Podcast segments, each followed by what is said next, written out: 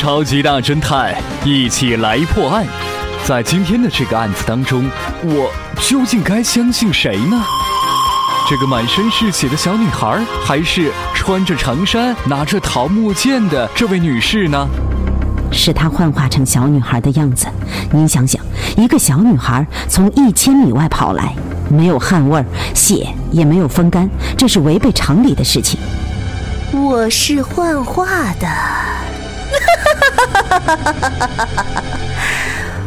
大师啊，救救我呀！